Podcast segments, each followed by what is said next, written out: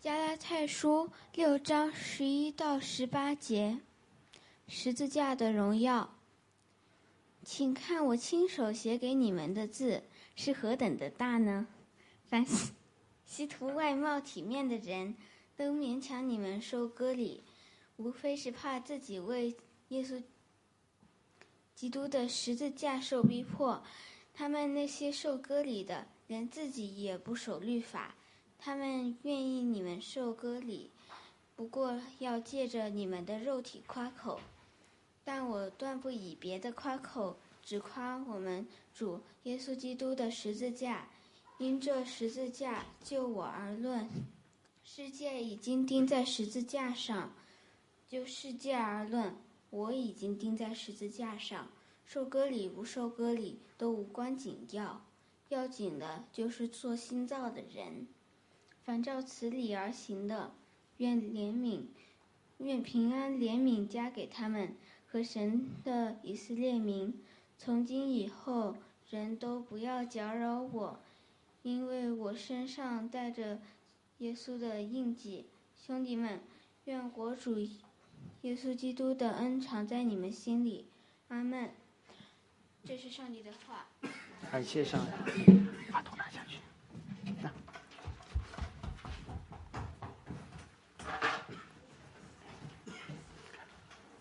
好，呃，上海城市生命教会的弟兄姐妹们，来听福音的朋友们啊，大家早上好。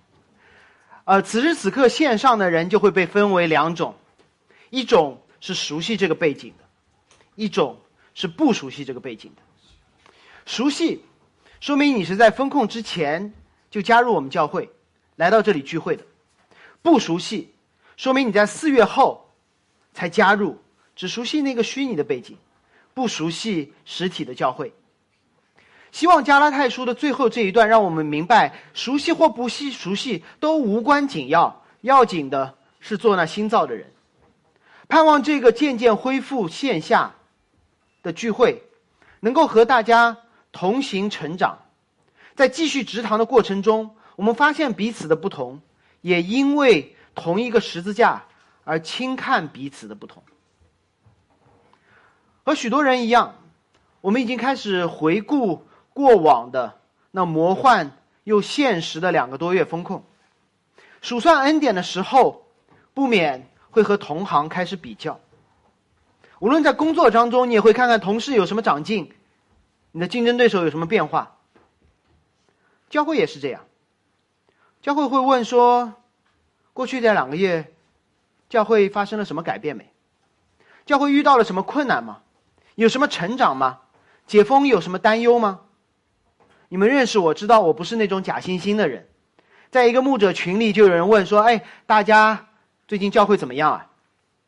然后我就接话了，我说：“过去两个月我们人数翻了一番，过去两个月我们奉献也没减少，过去两个月我们关心贫穷人和有需要的人，我们有弟兄开始被培训，在其他教会讲道，准备不久，不久之后我们再值一个堂。”好了，一问一答，这个群里面就进入了沉默。有人认真的问我也没撒谎吗？为什么全场寂静了？怎么回事？你们觉得那一刻我的心情是说不出来的感恩和舒畅吗？不是的，我开始害怕，害怕线上人山人海，线下门可罗雀，害怕奉献没有管好被人指责，害怕直堂出去疲于奔命，害怕这些在同工同道面前立起的一个一个的 flag，一个一个的倒下去。当我在想办法的时候，今天的经文展开在了我的面前。什么是真正的荣耀？是教会的增长，是我们中心的管理，是不断的直堂，是金钱的生活，甚至是为义所受的逼迫、慷慨以至于的贫穷吗？都不是。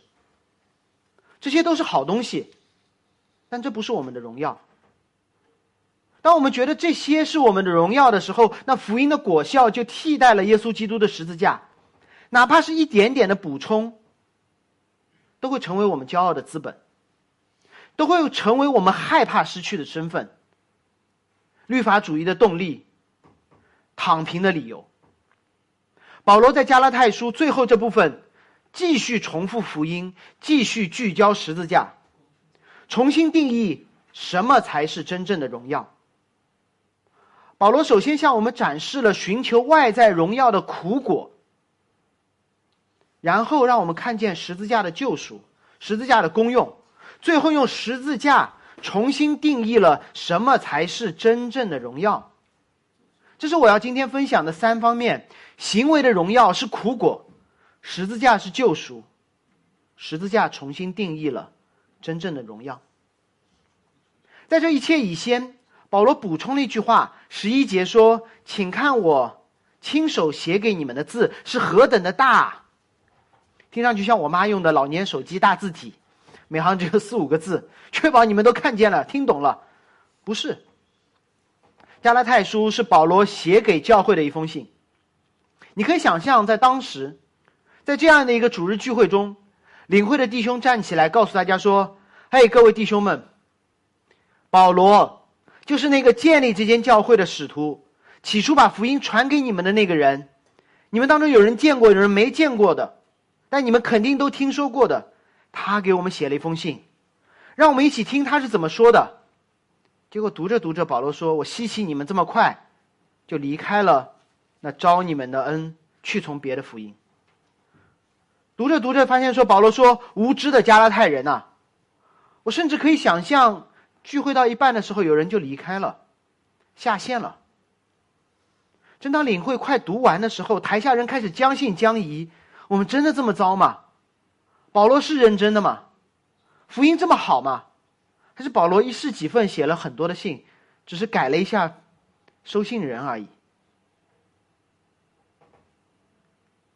台上的弟兄就举起当时那个算什么缩草纸。给台下的人看，说看这是保罗亲笔写的，不是他口授，许多人记录的，不是保罗最后别让文士让我书记记录好以后自己签了一个字的，不是的，是保罗每一个字都大大的写在那里，让你们知道每一个字都写给你们加拉太人的。我大学的毕业证书，我研究生的毕业证书，校长的签名都是盖章的，那说明什么？一式几千份。标准化产品，而加拉太书是保罗针对这个曾经听过福音，但被律法主义捆绑，曾经知道只靠十字架，却忙不迭的给外邦人受割礼的教会，保罗亲笔写给加拉太，害怕他们提前退场，就最后提醒了这么一句，让大家知道聚会没有草草的了事。这结尾我要给你划个重点。重点是什么？首先是加拉太人的问题，他说：“你们希图外貌体面，你们关注外表，关注行为，关注那些人可以看到的东西，包括律法的规则，包括所所受的割礼，总之就是外在的一切。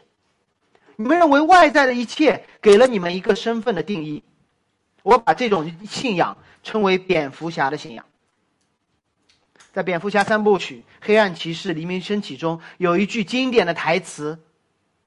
蝙蝠侠对他的女朋友说：“面具底下是谁不重要，重要的是我所作所为，定义了我自己。”听上去很酷，一个隐藏的意境，用外在的行为赋予自身价值，这就是加拉太人所想的。我受割礼，说明我敬虔；我努力，说明我是好人。我只要外面好了，我就是好人。真的吗？我想告诉你们，首先这并不符合逻辑。难道不是面具下面的 Bruce Wayne 少爷定义了蝙蝠侠今天带什么装备、骑摩托车还是开蝙蝠车、去哪个街区、制止哪些行为？面具、披风、飞镖，所有这些外在的是可以被看见的东西，不是真正的蝙蝠侠。面具后面的那个才是。不管是黑袍还是白袍。是大黑还是大白？这些外面的东西放大了我们的内心，我们被内心而定义。穿上蝙蝠侠的装备，在房顶上跳来跳去，不会让你成为蝙蝠侠的，这可能让你觉得恐高。一样，割礼不会让你成为亚伯拉罕的子孙，只会让你疼几天走不了路。吃洁净的食物不让你成为犹太人，只让你吃不到猪肉。每周来聚会、读经、祷告、进食，甚至嫁娶在主里，不会让你成为基督徒的。甚至保罗在哥林多前书十五章里面所说：“如果你不信十字架和复活，这一切的表现，让你越像基督徒，就让你显得越可怜。”真的，我认识一个一些人，神学院里面比较多，牧师的孩子，他们竭尽全力按照基督徒的标准来生活，要理问答背得滚瓜烂熟，圣经金句了熟于胸，一切的圣经伦理统统遵守，各种教会的生活从不缺席，只是他们不信复活，只是他们不信复活。那我就告诉这样的不是弟兄姐妹，这样的年轻人。按照圣经，你们不是基督徒；按照圣经，你们甚至不是道德品质高尚的人。你们是一群比众人更可怜的人，因为你们不信复活，因为你们在用外在的行为来定义自己，而你们在这个自我定义的深渊当中越陷越深。如果你看过蝙蝠侠，你就会知道。当 Bruce Wayne 用自己的蝙蝠侠在房顶上飞来飞去，穿黑衣服来自我定义的时候，当他里面膝盖的软骨磨光了，腰椎突出了，垂垂老矣了，他说：“我不能退休。”为什么？因为我不再穿上那件蝙蝠侠的衣服的时候，那我是谁呢？我所做的，如果是我所做的定义了我，那当他脱下蝙蝠装，不再飞来飞去。不再施行对暴力的审判的时候，那他是谁呢？当他这过上正常人的生活，穿上 polo 衫，在巴黎街头喝咖啡的时候，他会怀疑说：“那我是谁呢？”因为他一直用自己的外在的行为，赋予自己一个身份的定义，而那一刻没有外在行为的时候，他生不如死，所以他到死也得做蝙蝠侠，不能退休。当他所做的事情不再一样的时候，当我们用我们所做的事情自我定义的时候，当我们做另外一件事情的时候，我们就开始怀疑：那之前的我是不是死了？我到底是谁？同样，一直用工作自我定义的人，无法接受失业的事实；一直用财富自我定义的人，无法接受股市的暴跌。一直用第一名自我定义的人无法成为第二名，一直用美貌自我定义的人受不了岁月在脸上的痕迹。在加拉太，那些以遵守摩西律法自我定义的人受不了教会当中有一些没有受过割礼、不用遵守摩西律法的人和他彼此认同了，进而他们无法接受一个因信称义的福音，坐不上满汉全席的餐桌。其次，关注自己的行为不仅会逼死自己。还会带来群体性的危机，因为当你关心自己的行为、隐藏自己的内心时，你觉得这样的人会关注别人内心吗？不会的，他只会关注别人的行为。关注自己收入的人，会一样关注别人的收入；关注自己婚姻的人，一样会关注别人的婚姻。以职业定义自己身份的人，问话的问问题的时候，只会问说你是干嘛的，就好像祭司长关心耶稣是不是弥赛亚。而比拉多关心耶稣是不是犹太人的王。有时候我们可以通过自己所关注的，我们关心别人的的内容，来反思自己真正的信仰。我到底是关心别人与上帝的关系，还是别人一个月挣多少钱？这反映了你的信仰。要么以自己的割礼为荣，以自己吃喝遵守旧约的律法为傲。那那些犹太人他们怎么办？他们一天天都在关心教会里面哪些人没有受割礼，因为他们关心的是自己的割礼；他们一天天都在关心谁吃了猪肉，因为他们天天都在关心自己的饮食条款。他们不仅成了教会的警察，还成了教会的执法者，不再是弟兄姐妹。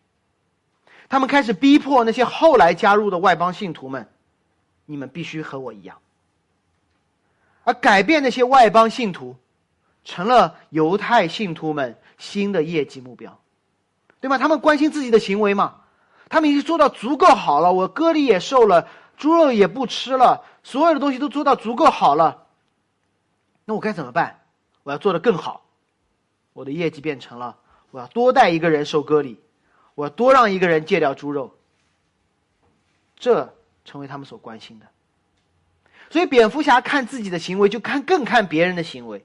对自己外在行为有洁癖的，对别人的外在行为更有洁癖。然而，他们对自己的律法主义从来听之任之，毫无洁癖，甚至肆意的希望把这些罪传染给别人。所以，教会中就会出现这样的一句话：“看看我，你要变成我这样。”这是个人行为的榜样，这是没有基督的基督教。或者说，这根本不是基督教，这是律法主义的传销。你要跟我一样，出于骄傲吗？是的，付代价遵守律法，让犹太人变得骄傲。同样，加拉太的异端也带给人惧怕，他们惧怕自己为基督的十字架受逼迫，他们害怕受逼迫。这怎么理解？你想象一下。在加拉太教会，绝大多数是犹太基督徒，他们听过保罗的福音，他们知道什么是真理，他们也知道彼此知道什么是真理。同时呢，他们也知道自己和身边所有的人都觉得受割礼还是蛮重要的。这刀我都挨过了，大家都受了割礼。那些认为行为很重要的人，最大的理由就是大家都这么干，而不是神这么说。于是他们知道真理。看见现实，所以当受割礼的犹太人成为教会主流，大家都这么干，成了一条全新的却不成文的律法时，面对一些不受割礼、吃着猪肉的外邦信徒，潜规则逼着他们受割礼，或分开吃饭，按照你对人性的理解，会不会有一个犹太人站出来说：“我们不需要逼他们，让他们和我们一起吃饭？”没有，不会的，因为一旦有一个犹太人站出来，他就开始害怕，害怕什么？害怕他们的老朋友们说：“哎呀，大家都这样，你冒什么头呢？”而你觉得新来的那些外邦基督徒，他们会提出质疑吗？不会的，他们是新来的，就像你们线上很多第一次看到这个背景的人，当你们来到线下的时候，你们不会问这问那的，你们只会照着做。只会看大家怎么做，我就怎么做。事实上，加拉太教会就没有人站出来，没有一个犹太人，没有一个老信徒站出来说不要逼他们。他们不知道吗？他们知道，他们知道什么是真理。那为什么在加拉太书公开宣读之前，没有人提出来呢？皇帝的新装，大家都害怕。害怕我是那个第一个讲出真理的人，我就被逼迫了；害怕因为单单传讲十字架、否认行为的那个福音，冒犯了我身边和我一样的律法主义者，进而我被我这样的人开始逼迫。面对律法主义的息事宁人，不是事不关己的保持中立，任凭人被迫受割礼而不上前阻拦，是因惧怕而否认十字架。这是加拉太人。加拉太的犹太人，他们在那样的一个群体当中，重演了，其实是预演了皇帝的新装。骄傲和惧怕，是律法主义者的两条腿。此刻的行为好，让我们骄傲，进而惧怕，害怕行为变坏。至于这些内在的情感和他们的行为有关系吗？惧怕和骄傲和我们的行为有关系吗？我告诉你，没有关系。律法主义的本质是骄傲和惧怕，律法主义其实和行为毫无关系。这一点我在小学的时候就明白了。这段经历我可能跟大家分享过，可以再说一次。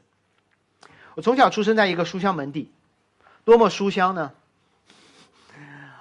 我外公是华师大历史系近代史的博士导师，我爸爸是财大上海财经大学工商管理系的教授。我妈在复旦数学系和一帮院士工作了三十多年，你们不要羡慕这样的童年，不是文理双修，这样的童年是律法主义的深渊。当我开始用成绩定义自己的时候，因为全家都说成绩好你就好嘛，成绩好你就是好儿子，成绩差你就是坏孩子，啊，所以我要成绩好。同时，书香门第嘛，不能光看成绩，还要看品格。你必须要做一个诚实的孩子。于是，行为好、成绩好这两件好，同时在我的肩头把我压垮了。怎么压的？成绩好的动力是什么？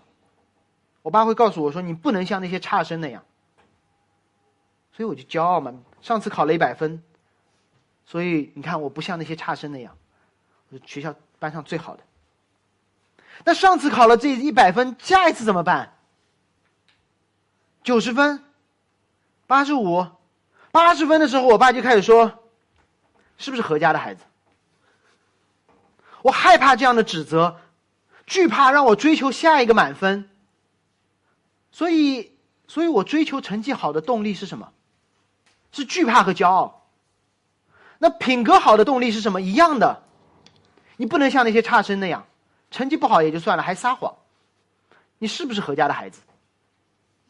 这是成绩好，品格还好，体育你一直好，我知道的，三好学生。惧怕和骄傲让我不得不保持品格的优秀。终于有一天，没考好，不是一百变九十，而是一百变六十。成绩单在国庆节前发下来了。国庆节有很大的家庭聚会，我爸有九个弟兄姐妹。好大的家庭聚会，中国人的家庭聚会有一个节目是必须有的，就是每个家长当着所有的面大声讨论自己孩子的成绩。所以那一刻，如果我把这个成绩放到我呈在我爸妈面前的时候，我会让父母脸上无光，我害他们指责我，怎么办？我对我爸说：“成绩还没下来。”不过我对了一下答案，好像都对。我希望我在亲戚面前成为我爸爸的骄傲。我害怕以一个差生的身份度过十一的长假，于是我选择了撒谎。让我帮助大家回忆一下，我说诚实话、做好孩子背后的动机是什么？骄傲和惧怕。我撒谎，我考差成绩，做坏孩子背后的动机是什么？骄傲和惧怕。一模一样。所以，律法主义、骄傲和惧怕和我的行为有没有关系？没有关系。我里面是一个既骄傲又惧怕被各种律法所压垮的人，因为我看外在的行为。而十字架要冒犯并解决的骄傲和惧怕，就在这里。当我们以自己的好行为为骄傲的时候，十字架告诉我们：你得救的就身份全凭。耶稣基督在十字架上的工作和你的工作毫无关系。当我们因自己的坏行为而惧怕审判的时候，十字架告诉我们说，我们当受的最糟的审判已经在十字架上行刑完毕了。看到没有？十字架冒犯了骄傲，十字架安慰了恐惧，这是唯一的出路，不是你努力的做得好。当我们看行为的时候，我们就被努骄傲和惧怕压垮；而当我们看十字架的时候，我们的骄傲就被冒犯，我们的惧怕就被安慰。最后，保罗对整个加拉太的教会人说：“你们那些受割礼的，不是他们那些受割礼的，连自己也不遵守律法，他们愿你们受割礼，不过要借你们的肉体夸口。”十三节，保罗在对整个加拉太的教会讲话。整个加拉太教会有受割礼的，也有不受割礼的。我们仔细看这些经文。保罗用他们指着谁？保罗用他们指受割礼的犹太人，用你们指没有受割礼的外邦信徒。这封信是写给整个加拉太教会的，对吗？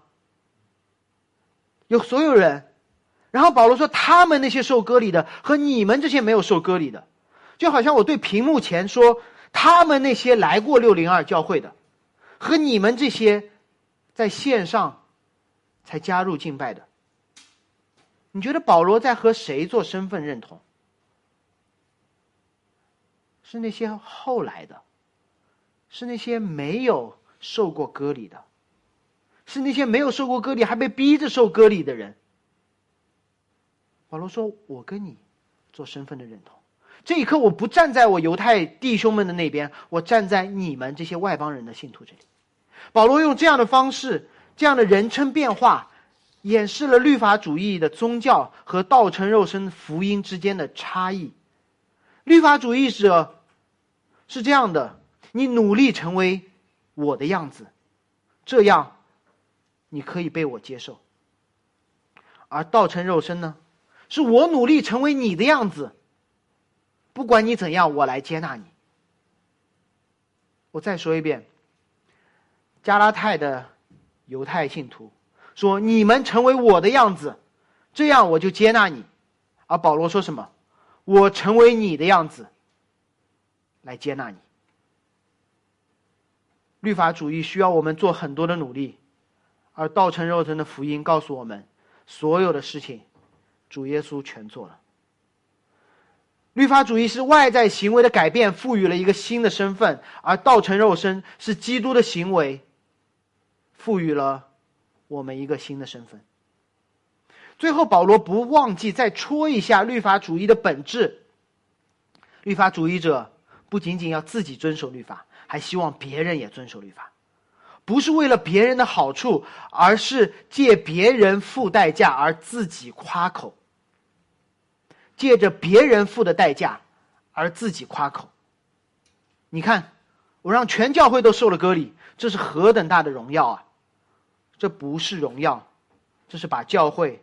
当成了埃及，把自己当做了法老。可见，当我们以好行为自我定义的时候，当我们专注行为本身的时候，当我们看重果效所带来的荣耀的时候，我们走在一条否认、远离十字架的灭亡之路上。所以，你如果去看蝙蝠侠，你会发现这个英雄最后黑化是一个正常的。必经之路。当你只用你自己的那件黑袍来定义自己的时候，你一定最后会黑化的，不可能成为一个好人，只可能越陷越深。怎么办呢？作为混迹在人群中，看着皇上赤身露体，却害怕身边的人而保持沉默的人们，是靠努力喊出真相吗？成功捅破匡复纸？让人觉得说哇，你看我多厉害！我是第一个喊出他没穿衣服的人。不会，你已经害怕了，因为如果你喊出来没有第二个跟上，那个沉默是让你恐惧的。我们需要的不是勇敢的喊出真相，我们需要的是耶稣基督的十字架。我们不是骄傲的成为那个喊出真相的孩子，我们需要一个在十字架上暴露一切真相的马槽的婴孩。这是要分享的第二点，十字架的救赎。十字架的救赎。六章十四节说：“但我断不以别的夸口，只夸我主耶稣基督的十字架。”当所有人以为自己因自己的行为而夸口的时候，因自己行为的果效而夸口的时候，因自己的行为比别人好一点，或因我自己的行为使别人。像我那样而夸口的时候，保罗说：“只有两件事情可以被拿来夸口，一件事情叫别的事情，一件事情叫主耶稣基督的十字架。一叫一个叫别的，一个叫耶稣基督的十字架。如果你熟悉保罗的生平，读过创呃那个使徒行传，你会发现保罗真的有好多东西可以拿来夸口。”他是犹太人，他在基利家的大树出生，他生长在耶路撒冷，他师从加马略，他是法利赛人中的法利赛人，每一个关键字都可以上热搜。但是保罗说什么？这些叫别的。保罗说这些东西叫别的。你知道不说这些有多难吗？我知道这篇讲到的时候，我一直努力避免描述我的书香门第，但我还是忍不住。不仅如此，保罗还有许多别的，比如他为福音所受的苦难，他多次下监，他屡次冒死，他被鞭打，他被棍打，他被石头打，他遇缠难，他遇盗贼，他遇同族的逼迫，他失眠，他饥饿，他寒冷，他赤身露体。他说还有就是许许多多的教会的事情挂在我的心上。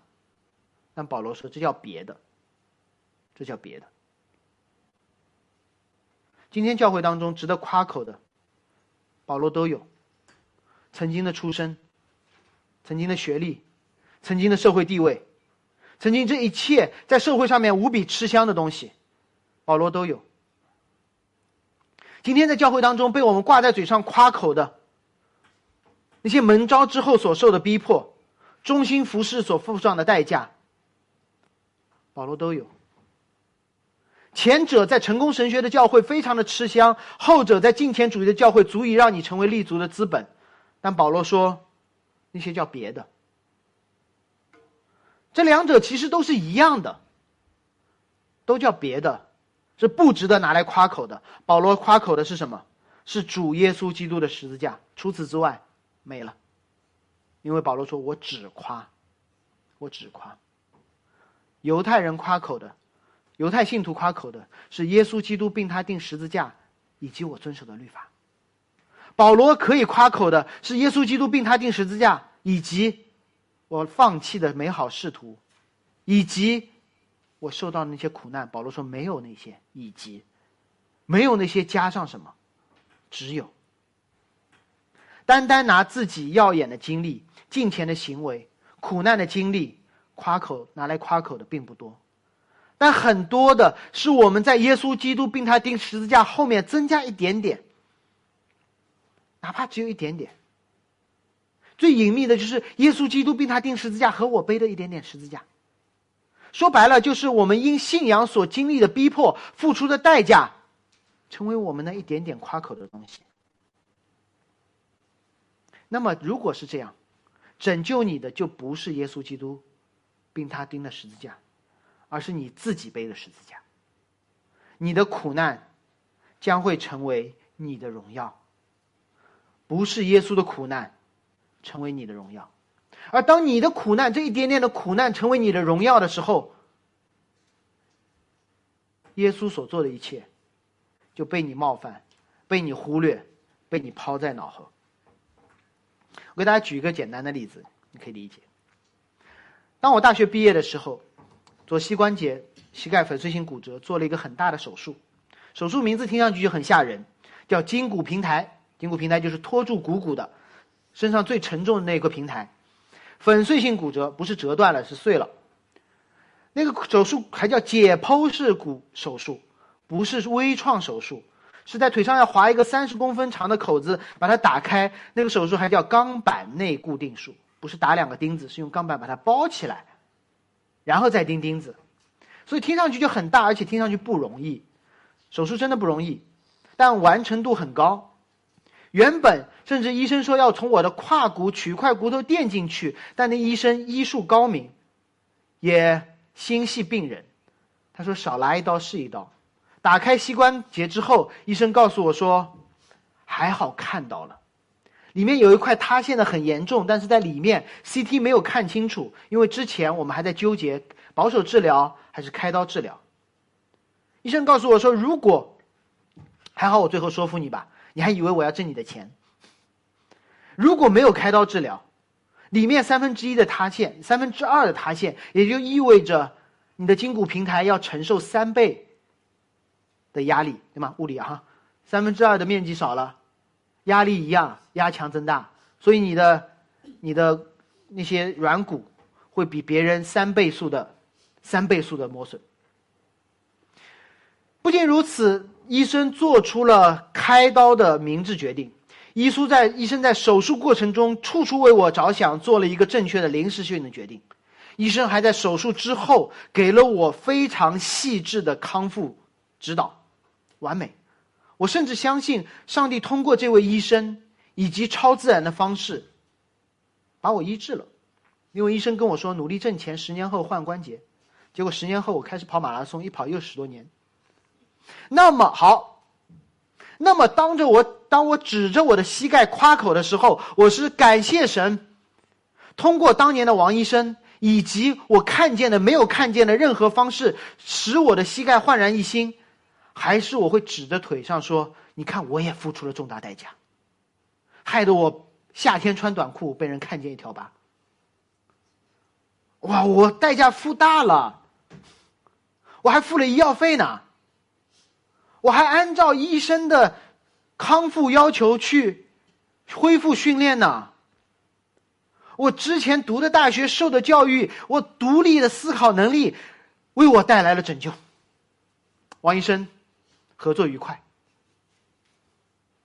王医生如果听到，肯定一口血吐出来，对吗？遵守医嘱是应该的，看病付钱是应该的，躺在手术台上任医生动刀，难道是贡献吗？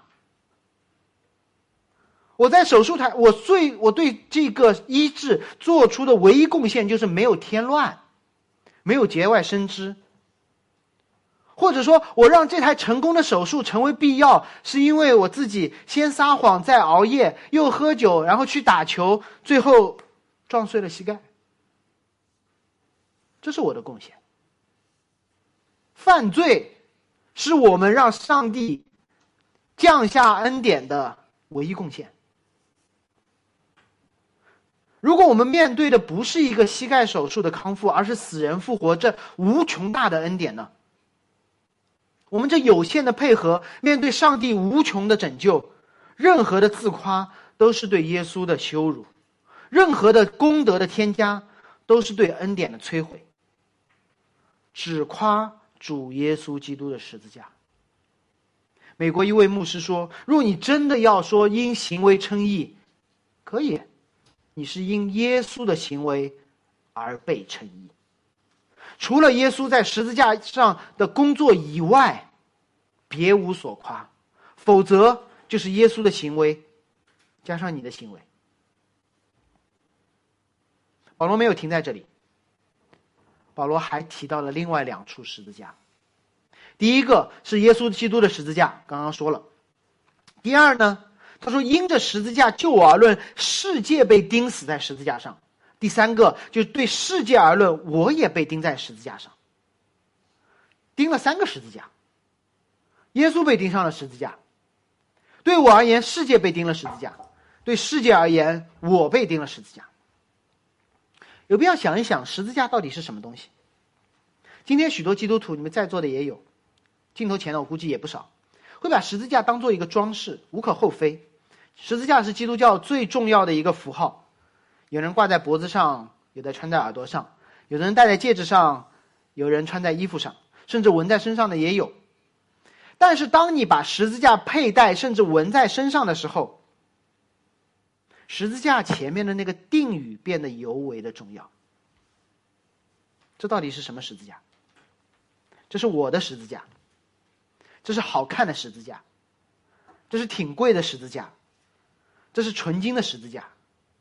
哇，这是个好大的十字架，这是蒂凡尼的十字架。哦，这是我从耶路撒冷旅行的时候带回来的十字架。综上所述，所有的这些十字架都是别的十字架，都是别的十字架。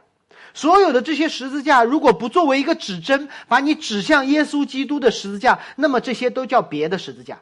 管你是蒂凡尼的，还是随便拿一张 N 次贴给剪的。而当保罗说到十字架的时候，加拉太教会的基督徒，他们不会想到品牌的，他们不会想到是九二五还是玫瑰金的，他们会想到这是残酷的刑具。保罗所夸口的东西，依照他当时时代一切正常的标准，是最可耻的，是永不能脱去的耻辱，更何谈夸口呢？当时的人们一旦想到十字架，就会极其产生极其无法言说的惧怕、憎恨和恐惧。相关的词、动词、名词或者词根，在文明的罗马社会当中是不可提的，是需要打马赛克的，因为太粗鲁了。在当时的文献当中，甚至是剧作当中，那些诗歌作品当中，你会看见。当有一个人被钉十字架的时候，文明人，文明人会说，那个人被挂在了不幸的树上。他们都不敢用十字架这个词，就像我们今天觉得有一些词需要打码一样。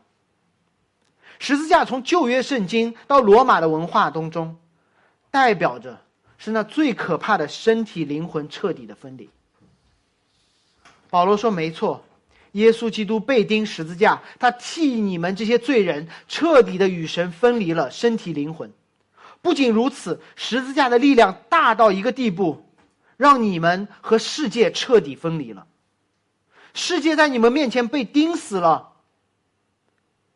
对世界而言，对你们而言，世界对你们已经没有任何的权柄、话语权和影响力了。大家都这样，这句话对你而言生离死别。这叫世界对你钉死了，大家都这么做。这个城市你一定要有一个房子，一定要有一块户牌，一定要有一个户口。这个世界对你来说死了。同样，对于世界而言，我的罪已经钉死在十字架上了，我不欠这个世界任何的罪债了。这世界说你欠我的，对不起，我已经死了。死人不欠债。十字架不仅让我们看到耶稣代替我们与这世界分离，也让我们真实的经历与这个堕落世界的彻底分离。你是一个彻底自由的人。什么叫彻底自由？我先分享一个最近的经历，再分享一个应用，关于彻底分离意味着什么。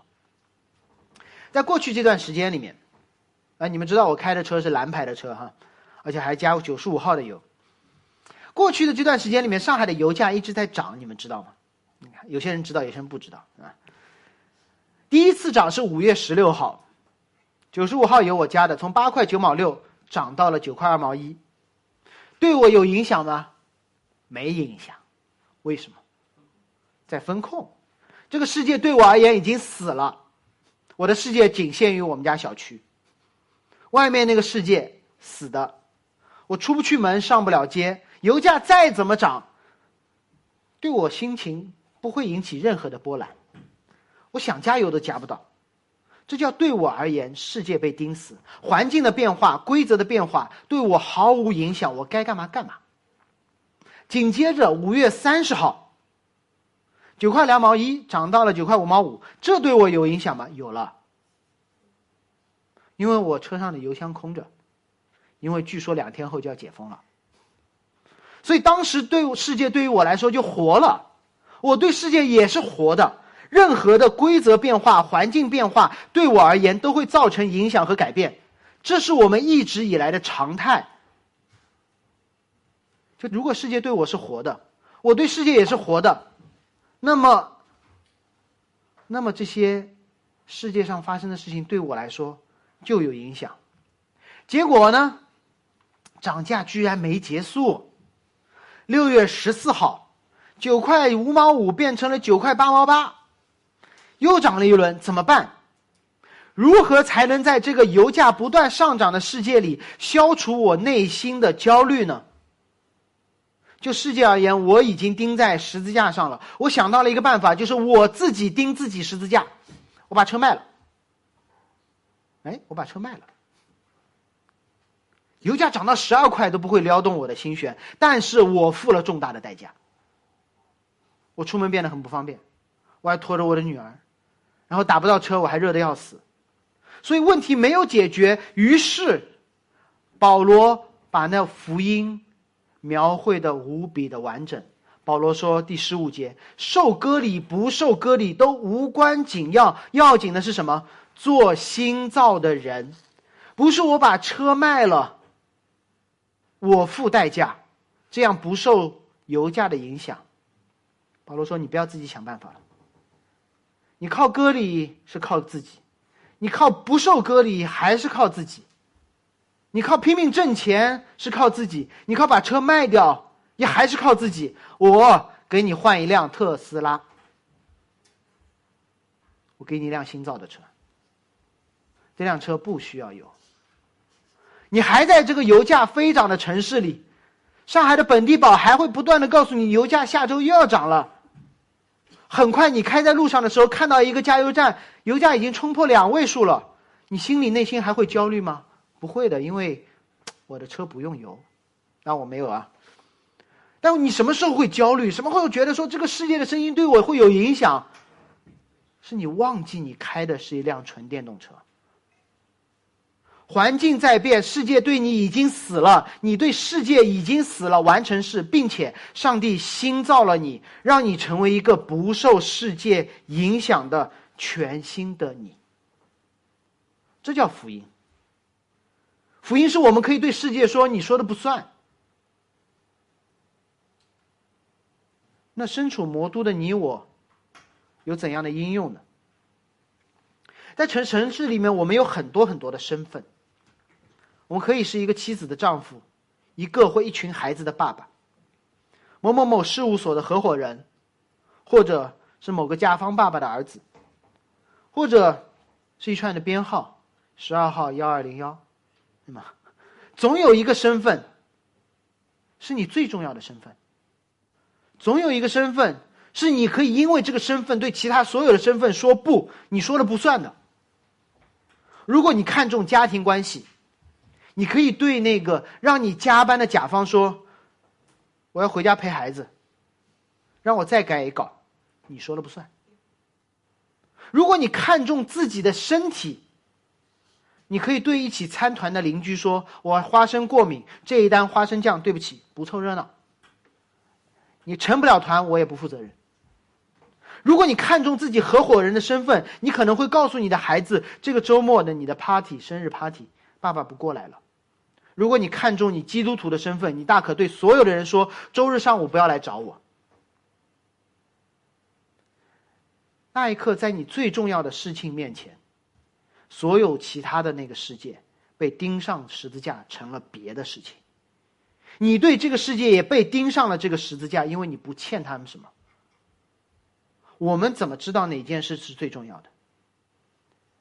保罗说：“我们回到耶稣基督的十字架。”创造天地的主，为了挽回和你的关系，连他的儿子都放弃了。你觉得这重要不重要？创造天地的主说：“我要做一件事情，让我的儿子都可以死。”他说：“你觉得这件事情重要不重要？”许多弟兄姐妹会来找我问问题，很感恩和你们一起做生命当中重要的和重要的决决定。有些人会问说：“我换工作还在留在本部门？我留上海还是回老家？赶紧结婚还是拼事业？出国读书还是找份工作？在家教育还是公立学校？好多好多的选择。”保罗说什么？受割礼不受割礼无关紧要。不要在这些次要的关系当中纠结，而抓住了你的眼光；不要在这些别的和别的之间努力的做决定，而忘记了那最重要的十字架。你真的确定最重要的关系是神和你的关系吗？若你是新造的人，选择什么没就无所谓。犹太基督徒就做一个受割礼的好基督徒，不要以为你的割礼成为你的骄傲，也不要逼别人一样去行割礼。外邦基督徒你就做一个敬虔的外邦基督徒，不要被犹太的律法给绑架了，因为他们说的不算。不值得给自己来上一刀，所以当你问我人生选择的时候，我会反问你：你决定这个选择考虑的因素是什么？是为了那些别的东西来夸口、来荣耀呢，还是在福音里有最安全的身份，选什么都好呢？选择的时候，我们要做的不是选 A 选 B。而是当 A、B 放在我们面前的时候，我们要被提醒，这些都被称为别的。当我们选 A、选 B，觉得 A 重要还 B 重要的时候，我你越纠结，允许我这么说，你在 A、B 之间越纠结，说明你在十字架面前，你就越软弱。你越天天在想说我在选 A、B、C、D 哪一个好呢？说明你越忘记了十字架。忘记了自己是新造的人，就好像你在选，说我到底是加九十五号呢，还是九十三号呢？我要不要明天涨价了，今天晚上去排个队呢？你忘记了你已经换了辆车了，你纠结什么呀？原本割礼被称为犹太人的礼，保多提到了一个适用于犹太人也适用到外邦人的礼，那就是十字架。所有相信耶稣基督替我们死。相信这个世界在我们面前死，相信我们在世界面前死的。保罗说：“这被称为新造的人，受割礼不受割礼，创业打工，留上海回家乡，读书做管理，在家教育公立学校，这些人都得到神的一个祝福的应许，那叫平安怜悯，加给他们和神以色列的名。上下文来看，保罗又变化了一个人称，他说他们和以色列的民。”这时候，保罗跟谁做了身份认同？教会里面有两种人，一种是本来不是以色列的民，一种是以色列的民。之前的那种是没有受过割礼的。保罗这时候本来说是你们，现在变成了他们。然后另外一群以色列民，保罗说你们以色列民。于是保罗在加拉太一碗水端平。他既每当犹太人觉得外邦人觉得被边缘的时候，保罗说我做你们。犹太人觉得说：“我怎么你把我忘了？”保罗说：“我做你们。”保罗付代价，让所有的人都成为新造的人，从神领受平安，成为我们应有的样子，从神获得怜悯，获得我们不配得的恩惠。和行为有关吗？没有关系，全靠耶稣基督的十字架。因为十字架的拯救，我们将经历一次荣耀的重新定义。这是我要说的最后一点。十字架的荣耀。十七节，从今以后人都不要搅扰我，因为我身上带着耶稣的印记。使徒行传告诉我们，保罗不是主动针对犹太教会、犹太人和加拉太教会发起攻击的。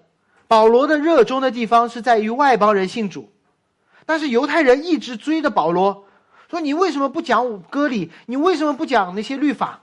你为什么？”明明是属于我们的，你看看你自己都受了割礼，你为什么背叛了我们？保罗说：“够了，该说的我都说了，不要再搅扰我了。甚至讲清楚这些都不是我要做的事情。我甚至不会以驳倒犹太人来夸口。犹太人，你们反对我，你们同意我，你们找我辩论，你们被我驳倒，这些都不是保罗的荣耀。保罗的荣耀是什么？保罗的荣耀。”是他身上带着耶稣的印记。什么是耶稣的印记？是不是有个保罗款的十字架挂在他身上？是也不是，是也不是。保罗所说的印记，指着是他因耶稣的缘故而所受的伤害，受的和耶稣几乎一样的伤害。当保罗宣讲福音的时候，如同耶稣宣讲福音的时候一样，有人信主了。当保罗医病赶鬼的时候，如同耶稣医病赶鬼的时候一样，被人误以为是外邦的神明。有人说啊，宙斯。当保罗继续传道领人归主的时候，他经历了耶稣一样的经历，他被拉出城外，打得半死。所以保罗用安提阿、以哥念、路斯德的经历，来汇总自己传道的经历。传福音有人信主，传福音被人误会，传福音被人打到城外，然后呢，耶稣复活，保罗也爬起来回到城内劝勉弟兄们。当保罗如同耶稣一样传一个冒犯人的福音，和耶稣一样经历耶稣一样的被逼迫，约翰加尔文这样评论这位使徒：保罗因福音做见证，遭受和基督一样的监禁、困锁、鞭打，被石头砸，就是上帝的审判。为什么？即便世上的战争，将领都会颁发奖章给他的勇士们。因此，我们救恩的元帅耶稣基督也会颁发那个奖章给效法他的使徒。然而，这些奖章和世上一切的奖章不一样。耶稣所颁发的这奖章、这印记，带着十字架的性质，那就是在世界眼里是羞辱的象征，在信徒眼中。是主耶稣曾经的经历。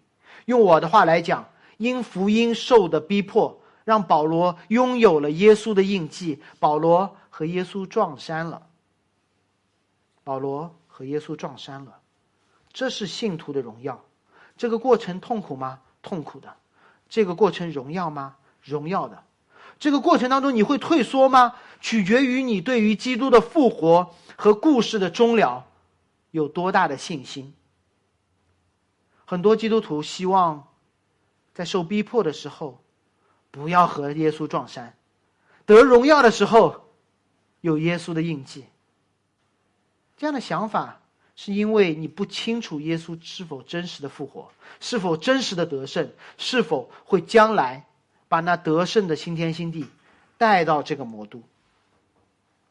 在刚刚过去的那个周五，二零二一、二零二二 NBA 总决赛结束，两支夺冠的球队，两支争夺冠军的球队，分别是波士顿凯尔特人和金州勇士。许多基督徒都是金州勇士的球迷，不是因为这支球队不错，而是这支球队当中有一位明星球员叫 Stephen Curry，当家明星。不仅是当家明星，很能投三分球，还是一个公开分享自己见证的基督徒，甚至他在他鞋上都会写着经文。总之，我身边就有一些弟兄们就会买 Stephen Curry 的三十号球衣穿在身上，看他打球，自己打球。他觉得心中很有荣耀，不是因为他打得多好，而是 Stephen Curry 打得多好，对吗？是那位弟兄的荣耀成就了他的荣耀。Stephen Curry 打的越好，他穿这件三十号球衣出街就越拉风。所以你就知道，穿荣耀和穿衣服的人没有关系，和这件衣服所指向的那个背后的那个人有关系。好了，这不是我要说的重点，重点是什么？总决赛七战四胜，谁先赢四场比赛，谁就得胜。首场比赛，我的家乡球队波士顿。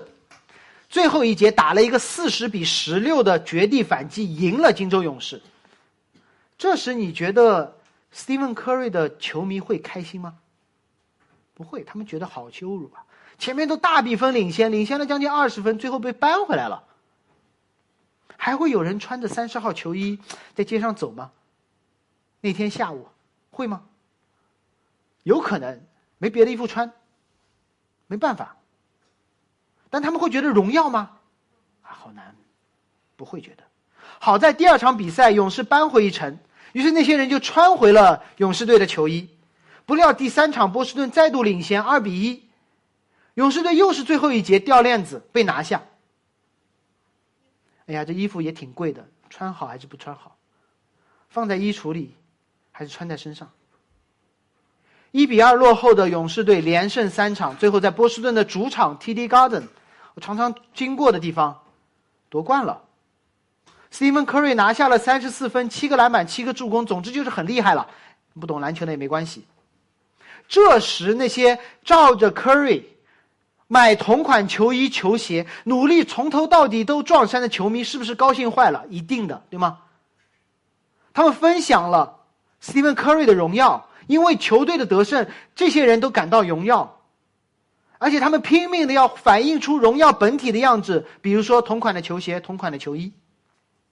那么我问你，如果他们提前知道勇士队会连扳三几三场，四比二反超夺冠，如果他们提前知道，那么他们在第一场输球和第三场输球的时候，他们会觉得羞辱吗？他们会觉得说这衣服还是等下再穿吧？不会的，他们会从头到底都穿上勇士队的蓝黄相间的队服，经历球队的失败，他们还是觉得荣耀。他说没关系，我们会赢的。经历球队的得胜，我们真的赢了。那么，当你如果清楚的知道耶稣基督的死、复活、升天、再来，那你愿不愿意在此时此刻？经历耶稣基督的同款苦难、逼迫，并依旧以他的十字架为夸口呢？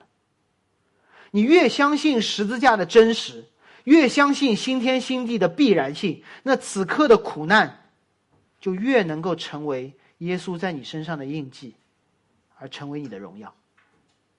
最后，让我用加拉太书的最后这节经文为整个这个系列画上句号。上海城市生命教会的弟兄姐妹们，愿我主耶稣的恩常在你们心里，阿门。